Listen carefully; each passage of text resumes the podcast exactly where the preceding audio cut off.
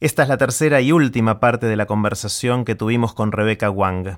En esta parte le hice el bombardeo de preguntas de Aprender de Grandes. Puse los links relevantes en aprenderdegrandes.com barra Rebeca. Rebeca, quiero hacerte un montón de preguntas cortitas. Dale. Eh, las preguntas son cortitas, pero vos tomate el tiempo que quieras para, para responderlas.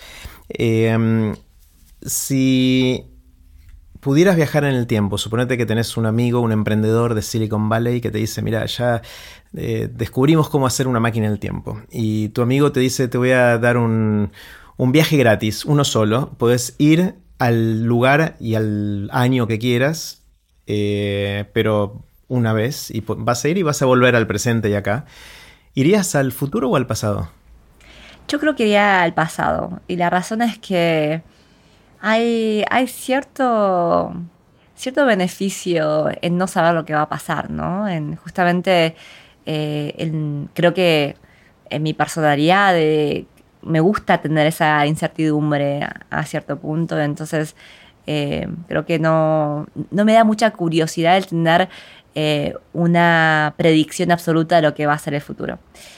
Y de pasado, yo creo que a mí me encantaría volver en el campo en donde nacieron mi, mis padres, especialmente mi mamá. Hay una historia muy interesante de mi abuela y me hubiera encantado ser parte de, de ese momento histórico, ¿no? Porque creo que, bueno, eh, en muchos sentidos o sea, ha habido un matriarcado de mi abuela con mi mamá y con, con nosotras, las hermanas, y eh, sería muy interesante verlo a primera, a como testigo presencial. ¿Qué pasó allá con tu abuela? No sé si querés o podés contarlo.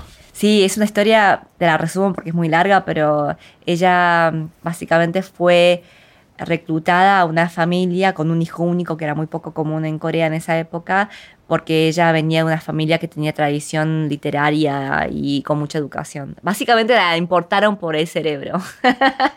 y terminó manejando, bueno, todos los campos de la familia de su esposo y el esposo empezó a competir un poco de manera no sana con su esposa porque tenía el favoritismo de su papá, de mi bisabuelo. Eh, y él terminó teniendo una segunda esposa que era legal en esa época. Tener dos esposas. Sí.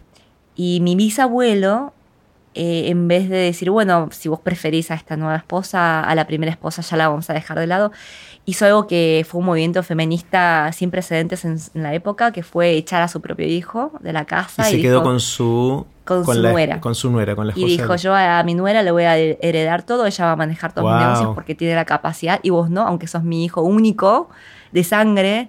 Y lo echaron para vivir en, en su casita. Y mi abuela básicamente se hizo la matriarca de esta familia, o sea, Postiza, política, sí. Eh, y de ahí yo saqué mucho, o sea, mucha fuerza, porque yo la llegué a conocer y le tuve mucho cariño, pero también creo por todas estas historias, me inspiró mucho en lo que es ser pionero en los tiempos de uno, en, en no dejar ¿viste? Eh, las limitaciones que te impone la sociedad ser razones o justificaciones de no poder hacer algo. Eh, y cuando yo nací y no era varón, en una familia típica de Corea, esto no era buena noticia. Y yo nací con ese prejuicio contra mí y creo que informó mucho las decisiones que tomé en mi vida. Entonces, bueno, por eso, por toda esa relación de, de mi mamá con mi abuela y demás, creo que me encantaría volver a, a esa época y presenciar todo eso. Qué bueno. Eh, ¿Qué te hubiese gustado que te enseñaran cuando estabas empezando? Algo que sepas ahora y que digas esto tendría, me hubiese venido bien saberlo mucho antes. Creo que me hubiera gustado que me enseñaran que a veces no hay que pelear todo de frente y, y con confrontación, porque eh, tuve muchos años en donde yo pensaba que la única forma de luchar era eh, tirarme contra la pared o contra eh, quienes quiera impusiera ese, ese obstáculo o esa injusticia. O, y, y, solamente en los últimos años aprendí a los atajos que existen no obvios, ¿no? Que a veces son mucho más eficientes que, que luchar de frente. Mm. ¿Se te ocurre algún ejemplo que puedas contar? Eh, sí, bueno, en todo sentido creo que en las relaciones humanas, ¿no? Eh, eh, cuando yo era más chica eh, era de argumentar, de, de, enfrentar, y hoy en día soy mucho más diplomática y es un...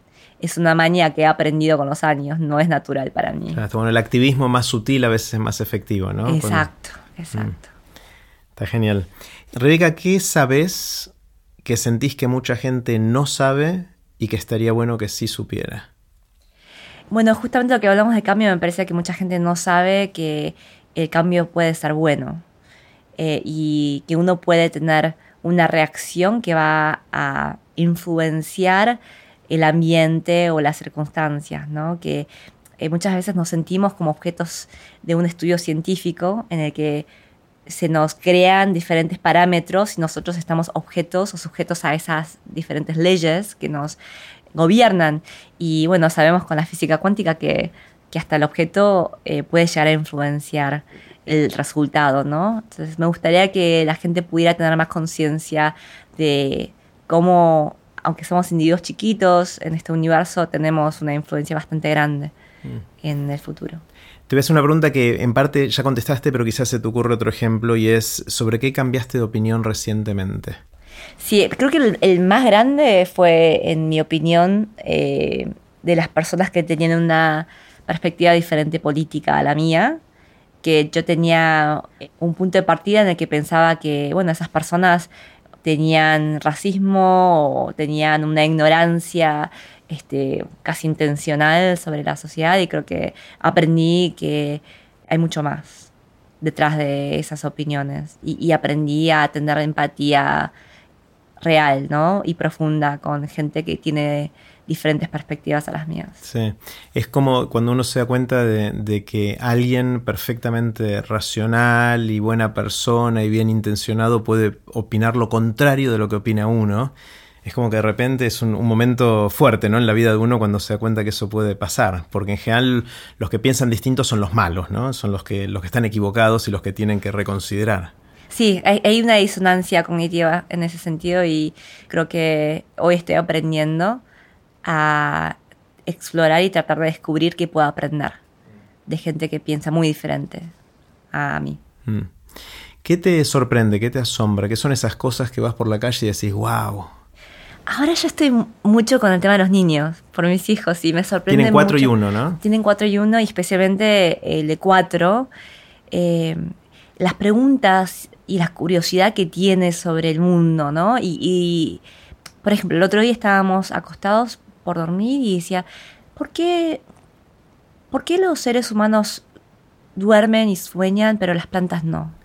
y es una pregunta súper simple, pero que apela a cierto nivel de consideración que tiene sobre la conciencia, ¿no? Que es tener conciencia. Es súper sofisticado, es, tener conciencia de uno y, hacerse la pregunta si otras cosas que no son seres humanos. Claro, anima y después me empezó a preguntar diferentes o sea, distinciones entre los seres vivientes y los no, y, y, fue súper, y hace preguntas así todo el tiempo y me fascina esa evolución cognitiva que, eh, o sea, la primera pregunta interesante que me hizo él fue, mamá, ¿por qué la cabeza se llama cabeza y no otro nombre? ¿no? Hmm. Esa, ese sentido del lenguaje y la nomenclatura. Y me dice, ¿y cómo sabes que cuando llego cabeza es cabeza, como que ¿viste? estaba hablando sobre la realidad y ficción y, y, uno siendo padre ve esa evolución de un chico que solamente te pide eh, cosas observables, ¿no? Comida, cambiarme de pañal, eh, tengo sueño, a desarrollar este nivel de análisis cognitivo eh, y, pasa en los primeros años de vida. Eso me está fascinando, ¿no? Como, eh, como testigo de este proceso, eh, el ver cómo evoluciona todos los días y cómo adquieren un nivel más de profundidad, conciencia y abstracción que no tenían ayer. Increíble. Mm. Y cómo no lo estamos aprovechando además, ¿no? Esa es la parte más que me da mucha pena que podemos hacer mucho con la educación en los primeros seis años de, vida de los chicos. Em, esta es una pregunta difícil, me la hago yo y no encuentro la respuesta sobre mí, por eso se lo hago a otra gente a ver si me inspiran. Y es cuando uno piensa a qué le dedica el tiempo y la energía en su vida, una de las cosas que algunos queremos hacer es tratar de impactar en lo que creemos que es positivamente en nuestro entorno. Puede ser entorno chiquito, entorno más grande. Em, pero muchos de los impactos que podemos tener son de corto plazo y tampoco van a durar mucho. Pero a veces sí, A veces puede ser que hagamos algo que, dure un montón de tiempo y que pueda tener impacto. ¿Vos sentís que algo de lo que estás haciendo puede tener impacto de acá todavía a, digamos, 200 años? Mi, perspectiva sobre eso es eh, en crear seres humanos que tienen buenos corazones y tienen mentes abiertas. ¿no? Creo que es la única forma de asegurar que el sistema sea flexible y resistente, ¿no? Porque eh, obviamente podemos cambiar el problema climático, podemos crear tecnologías que eliminen eh, el hambre o eh, un montón de soluciones a problemas concretos y en cierto sentido gran parte de mi trabajo día a día es invertir en tecnologías y en el progreso este, más tradicional, ¿no? en soluciones que pueden llegar a resolver algún problema que está sufriendo algún usuario eh, o consumidor. Pero creo que al final del día lo más importante es crear seres humanos que tengan un sistema de valores e integridad muy fuertes, que puedan transmitir eso a generaciones futuras y que como sociedad podamos mantener un sistema inclusivo, un sistema adaptable, un sistema que pueda resistir a los shocks que vienen del exterior, ¿no? de otras galaxias o de nuestro propio planeta y que se pueda llegar a perpetuar lo que yo creo que es eh, el atributo característico del ser humano, que es la empatía, la reciprocidad, el amor ¿no? y el afecto. Eh, y eso justamente volviendo al tema de mi abuela, o sea, ella, ¿qué creó en este mundo? Bueno, a vos te siguió impactando muchos años después, ¿no? Exacto, ¿no? O sea, años después de que se murió, años después de que vivió su vida, eh, lo que está de ella son las cosas que te digo, las cosas que yo aprendí, los valores, la fortaleza, que fue gran parte de mi charla TED en Vancouver. ¿Esta es la misma abuela que le quisieron robar el anillo no? Correcto, correcto. Mira cómo, viste, eh, permea en todas mis historias y las cosas que me inspiran. Entonces, dos generaciones más tarde, ella vive a través de eso y ha dejado este legajo. Y yo creo que si yo puedo llegar a ese nivel de influencia en generaciones futuras a ese nivel, ¿no? De mi hijo con mi nieto, uy, eh, tuvo un exitazo, ¿no? Es... Bueno, después, para los que nos están escuchando y no vieron todavía tu, tu charla TED, voy a poner el link en aprenderdegrandes.com barra Rebeca. Ahí van a encontrar el link a la, charla de Rebeca, que es muy, muy buena. La pueden escuchar en, castellano o en, inglés. Eh, um, ¿Cuáles sentís, Rebeca, que son los grandes temas de conversación en tu área, en donde vos te moves? ¿Cuáles son los, los temas que les están preocupando, que discuten, que, vuelven a discutir? Hoy es, eh, bueno, la, guerra entre lo que es la tecnología y los impactos en los seres humanos y la humanidad, ¿no? Estamos siempre considerando cuál va a ser la próxima innovación, eh, la próxima innovación que va a cambiar la forma en, la que miramos el mundo y no a corto plazo, ¿no? Si hay un Uber versus Uber 2.2, 2.0, perdón, sino realmente en los próximos 50 años, ¿no? ¿Qué va a ser eh, el gran, la gran disrupción, el gran cambio que eh, nos va a mover la alfombra del piso, ¿no? Que nos va a dejar un poco vulnerables como sociedad y eso va a generar también muchas necesidades y eh, demanda de soluciones que para la gente que está en tecnología y en, invertir en negocios y emprendimientos, bueno, hay que predecir eso para poder encontrar a, los que van a proveer justamente esas soluciones para el futuro. ¿Y cuáles especulan que pueden ser? O sea, están conversando sobre eso, se debate, ¿y qué, es lo que se viene que va a cambiar el, mundo? Yo creo que eh, mucho debate está por el tema de la automatización, pero para mí personalmente, o sea, y habla mucho del de lo que va a ser el sistema financiero, que, o sea, la moneda, el dinero no va a ser el mismo. Son todas cosas que hemos leído en los diarios en algún momento, ¿no? En nuestras vidas, pero eh, para mí estamos en una coyuntura interesante en lo que es la educación. Creo que por fin la gente se está dando cuenta de que la educación tradicional eh, de transmitir y transferir conocimiento ya no va a ser suficiente porque los tiempos no son 50, 100 años, son 5 años, o a lo mejor para cuando te gradúas de lo que empezaste a estudiar en primer año, ya el conocimiento está obsoleto. Entonces, eh, creo que va a haber una revolución muy interesante en lo que es eh, la transmisión de eh, este paradigma educativo a, nuestra nueva generación, ¿no? ¿Qué es lo que enseñamos? ¿Qué tipo de herramientas, curiosidades, este, procesos, hábitos enseñamos a nuestros chicos que puedan llegar a, prepararlos para un futuro mucho más cambiante? Hmm. ¿Tenés alguna habilidad inútil? Eh, yo estuve pensando solamente mucho sobre esa pregunta y en ciertos sentidos creo que no tengo muchas habilidades eh, útiles o a lo mejor no tengo muchas habilidades, punto, pero sabes que yo tengo una habilidad bastante fuerte con los bebés, que no importa de dónde o de quién, eh, los bebés siempre me quieren y yo tengo esa, esa conectividad con los bebés muy fuerte. Hasta ahora no he encontrado un bebé al que no haya podido hacer reír o que no vengan conmigo y me digan, este bebé no va con nadie, pero ¿cómo se va?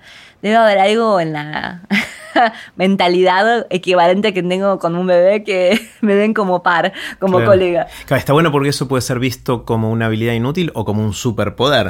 o sea, tiene, tiene los dos aspectos, ¿no? Puede, ser, supongo. Está genial.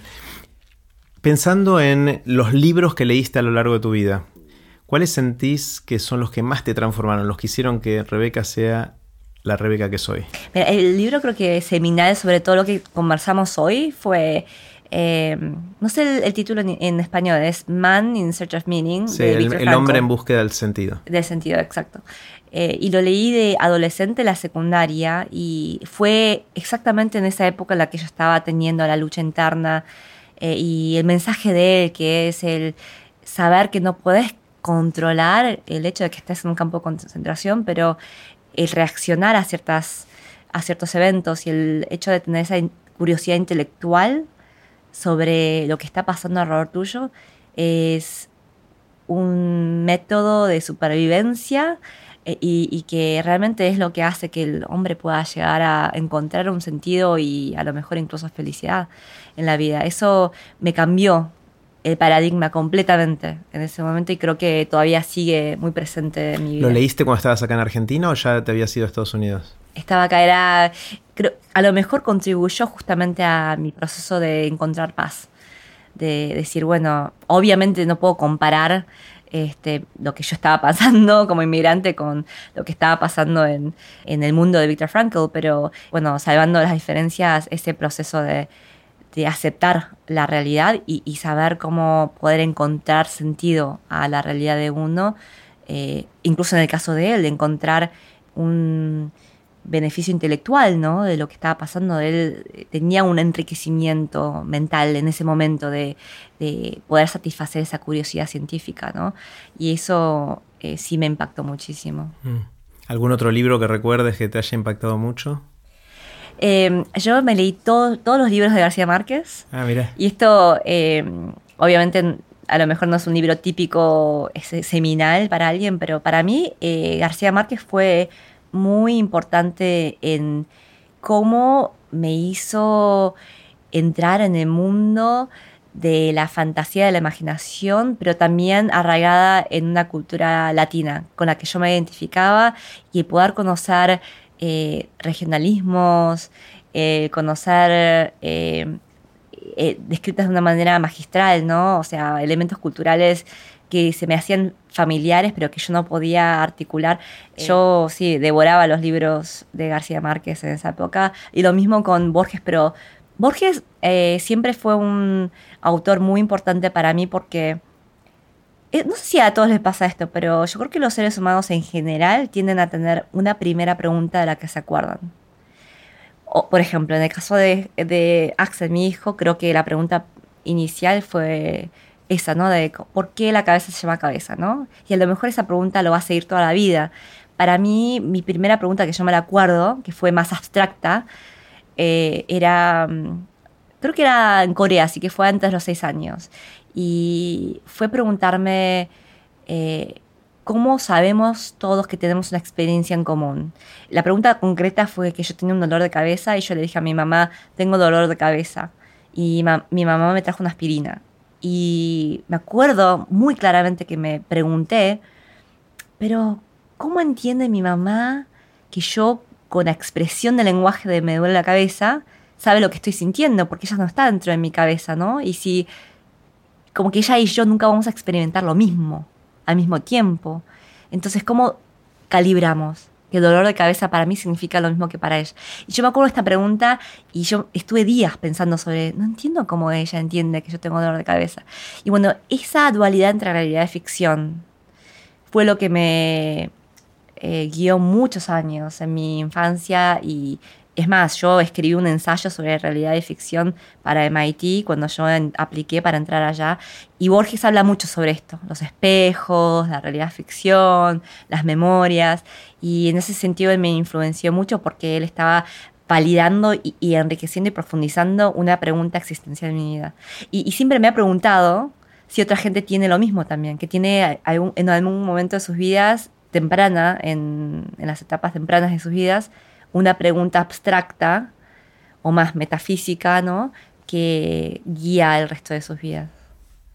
Me dejaste pensando cuáles son las mías, digamos, si la tuve. O sea, tuve muchas a lo largo del tiempo, pero está bueno buscar la primera, ¿no? La, que me, dejas pensando, así que lo voy a meditar.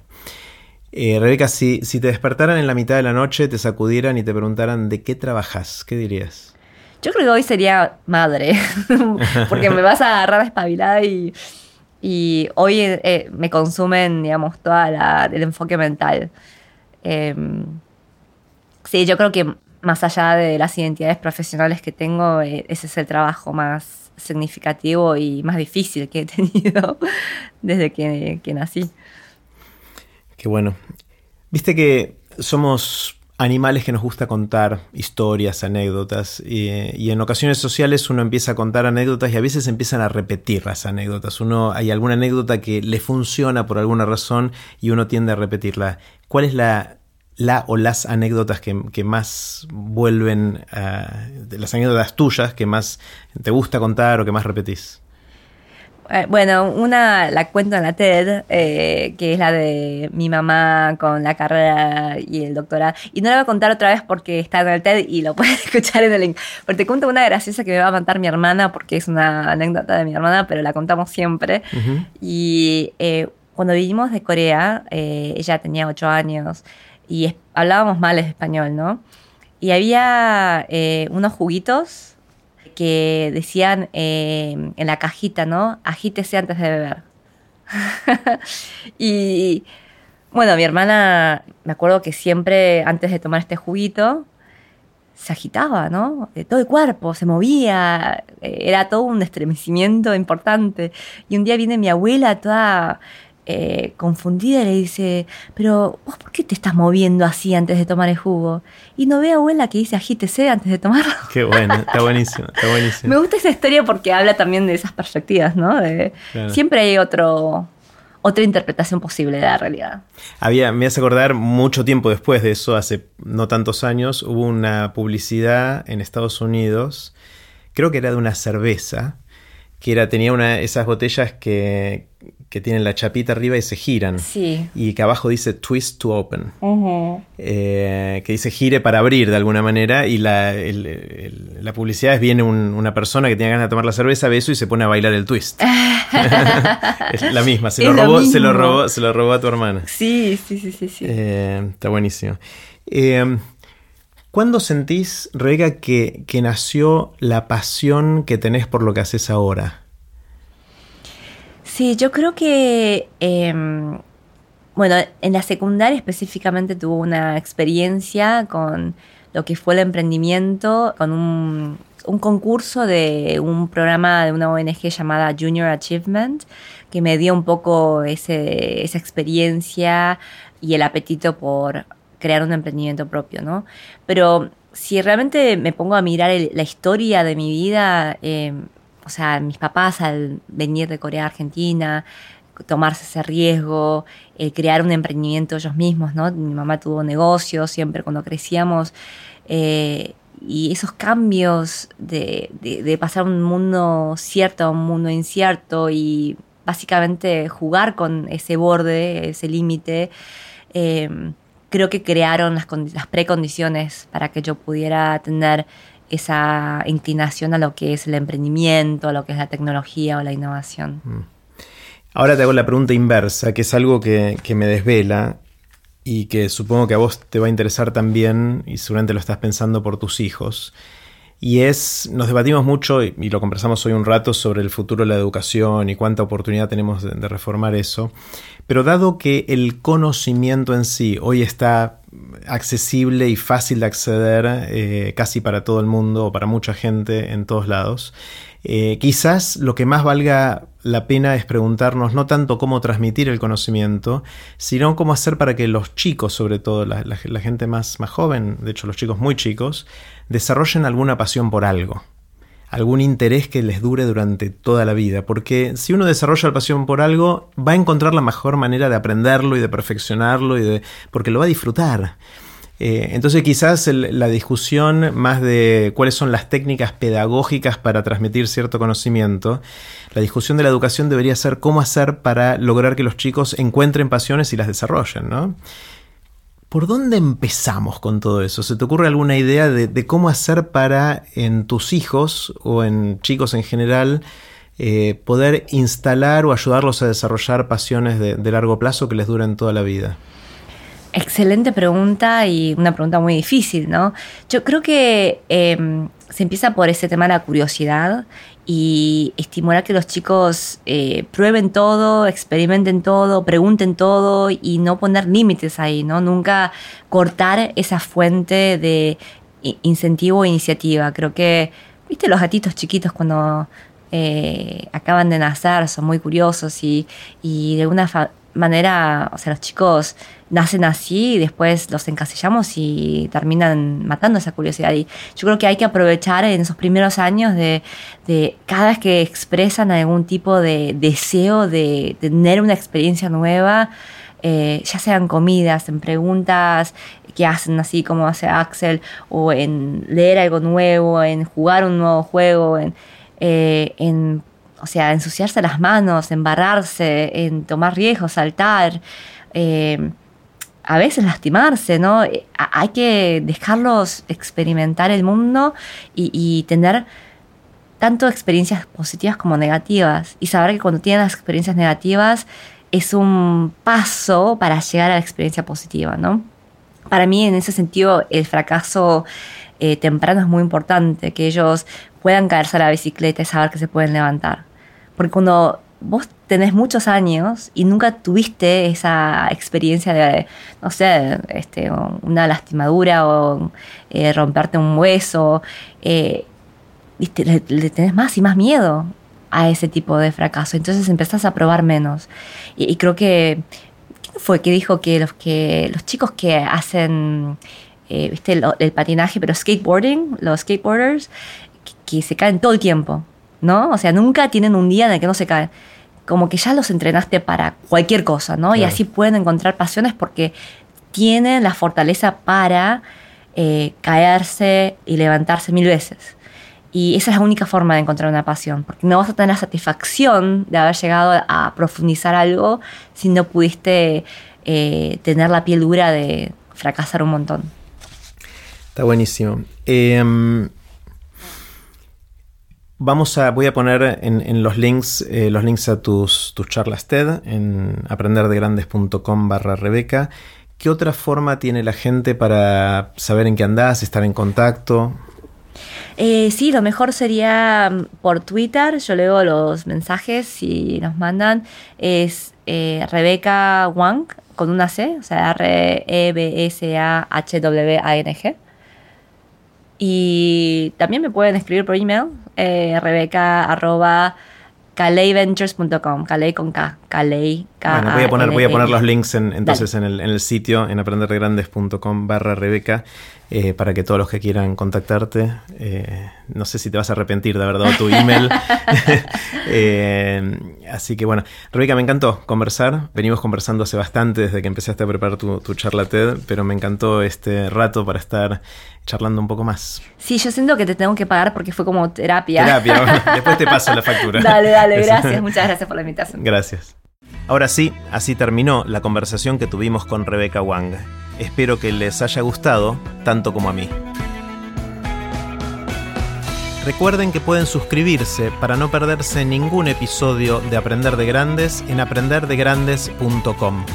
Los espero en el próximo episodio de Aprender de Grandes, cuando les cuente lo que aprendo en mis intentos por seguir aprendiendo durante toda la vida y en las conversaciones que tengo con gente que admiro. Chau.